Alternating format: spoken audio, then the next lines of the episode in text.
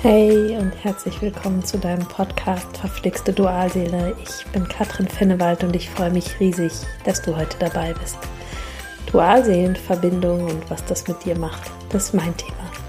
In meinem Podcast spreche ich jede Woche über Dualseelenthemen, gebe dir Tipps und mache dir vor allem Mut für deinen Weg. Heute möchte ich über ein spannendes Thema mit dir sprechen, nämlich das Katz-und-Maus-Spiel zwischen Loslasser oder Loslasserin und dem Gefühlsklärer oder der Gefühlsklärerin. Also zwischen dir und deinem Gegenüber. Schau einfach, ob du mit dem, was ich jetzt gleich erzähle, in Resonanz gehst. Wir alle haben es schon erlebt und ich denke du auch, was passiert, wenn dein Gegenüber in den Rückzug geht. Du fängst dann vielleicht auch an, Situationen zu analysieren. Auf der einen Seite analysierst du natürlich ein Stück weit dich und dein Verhalten. Dann beginnst du vielleicht über Dualseelen-Themen zu lesen, aber vielleicht ist es auch vorher schon so, dass du genau weißt, was er in die Heilung bringen dürfte. Und ganz oft höre ich, und ich weiß das auch, er hat Angst vor Nähe. Er kann Beziehung nicht zulassen, er kann Nähe nicht zulassen. Er entschuldigt wieder, wenn ich von er spreche, aber das ist einfach für mich viel leichter, wenn ich so spreche, hat Angst vor Nähe. Ja, er hat wahrscheinlich Angst vor Nähe. Das liegt nicht an dir, dass du irgendwie nicht richtig bist, sondern es ist seine Angst, eine tiefe Beziehung einzugehen. Und dahinter steckt halt diese Angst vor Nähe. Jetzt machst du bitte nicht den Fehler und bist nur bei ihm. Ich erlebe das immer wieder in meinen Coachings, dass Klienten einfach komplett auf der anderen Seite sind. Also komplett bei deinem Gegenüber. Warum das bei ihm so ist, was mit seiner Frau ist, was mit seinen Kindern ist, was mit seinem Leben ist, wie das mit seiner Mutter sein könnte und du weißt alle Lösungen für ihn. Das ist ganz wundervoll, nur wird er sich diese Lösungen wahrscheinlich einfach nicht anhören weil er noch gar nicht so weit ist, dies zu erkennen. Aber vielleicht bist du endlich so weit, dass du erkennen darfst, auch du hast Angst vor Nähe. Jetzt weiß ich, dass ganz viel aufschreiben wollen. Ich, nö, wieso? Ich habe doch keine Angst vor Nähe. Und je lauter du vielleicht schreist, nee, Angst vor Nähe habe ich nicht, ich will doch unbedingt diese Beziehung, desto mehr lade ich dich ein, hinzuschauen. Angst vor Nähe, was bedeutet das eigentlich? Du hast vielleicht auch schon Beziehungen geführt, vielleicht auch langjährige Beziehungen geführt. Aber so richtig, wenn es so richtig tief geht, dann macht auch dir das Angst. Auch wenn du mit deinen Eltern diese Beziehung vielleicht leben konntest, eine enge und innige Beziehung, in dir schlummert trotzdem diese Angst vor Nähe. Und zeigen tut sie sich bei uns Loslassern im allerletzten Moment oft, wenn er denn dann dasteht, kriegt ihr Panik. ich erlebe es immer wieder und bei mir war es damals auch so. Es war kurz davor und ich habe dermaßen eine Panik gekriegt, weil ich wusste, ich hatte einfach Angst. Und ich hatte nicht Angst, dass irgendwas passieren konnte. Ich hatte Angst, diese Nähe tatsächlich zuzulassen. Worum geht es eigentlich bei Nähe? Was bedeutet das? Ich sehe das immer auf zwei Säulen stehen. Einmal darfst du dir deine eigene Bedürftigkeit anschauen. In der Regel bist du in einer Art emotionalen Abhängigkeit zu deiner Dualseele, der Bedürftigkeit. Da darfst du hinschauen und das darfst du in die Heilung bringen. Das ist das, was ich schon so häufig erzählt habe.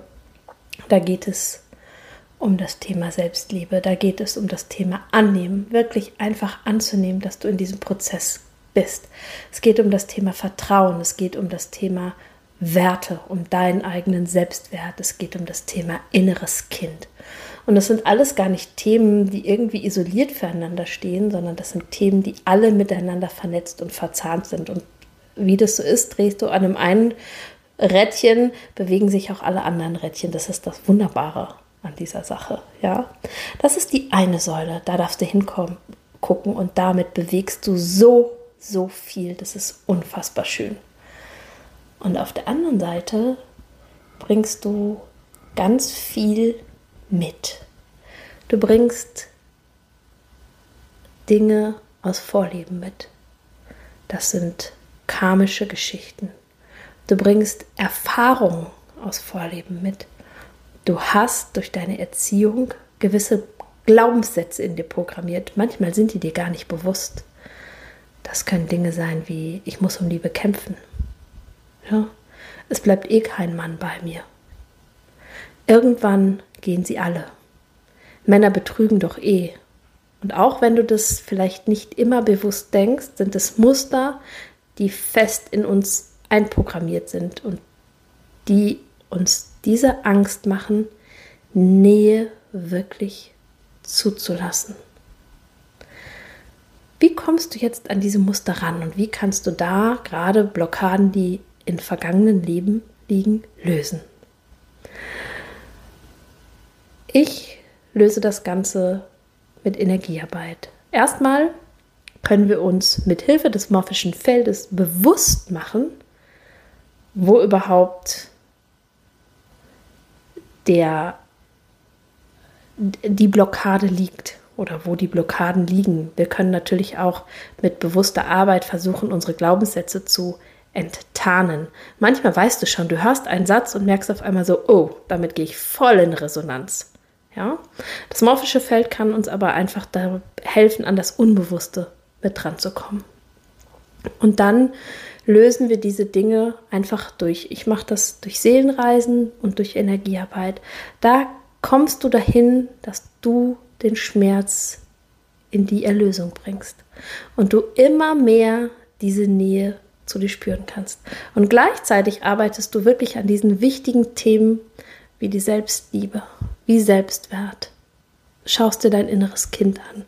Und wenn diese beiden Säulen sich miteinander vernetzen, dann beginnt deine Transformation, beziehungsweise dann ist sie im vollen Gange. Das ist einfach der Turbo.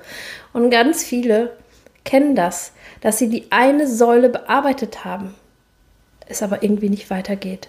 Es gibt welche, die sind wirklich sehr, sehr spirituell, die arbeiten nur auf dieser energetischen Schiene.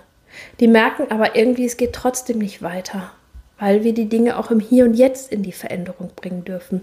Und dann gibt es Menschen, die arbeiten ganz viel an der Selbstliebe, am Selbstwert, am inneren Kind und haben gerade vom Verstand oft ganz, ganz viel verstanden. Aber die haben einfach die Blockaden, die energetisch bei ihnen sitzen, nicht in die Lösung gebracht. Und mein Ziel ist es immer, dass beides im Einklang miteinander in Harmonie kommt, weil dann bist du erlöst. Letztens ich habe das schon mal in einem Interview erzählt, habe ich ein Gespräch mit einer Klientin gehabt, die wusste, dass sie sich einem Thema widmen möchte, aber vor lauter anderer Arbeit, die sie sich immer wieder angeschaut hat, eher auf der energetischen Schiene, ist sie überhaupt nicht dazu gekommen, sich mal überhaupt in Ruhe ihr Thema anzuschauen. Also du darfst dir dafür wirklich auch Zeit nehmen und dir deine Themen anschauen.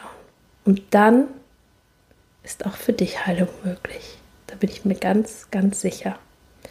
Wenn du erleben möchtest, wie es ist, wenn ich für dich im morphischen Feld lese und erfahren möchtest, was denn bei dir los ist beim Katz- und Maus-Spiel, was dir hilft, in die Nähe zu dir zu kommen, Nähe von anderen zuzulassen und wissen möchtest, was vielleicht für dich und deine Dualseele möglich ist, dann melde dich bei mir. Gemeinsam schauen wir dann, worum es bei dir geht und wie du in deinem Prozess weiterkommst.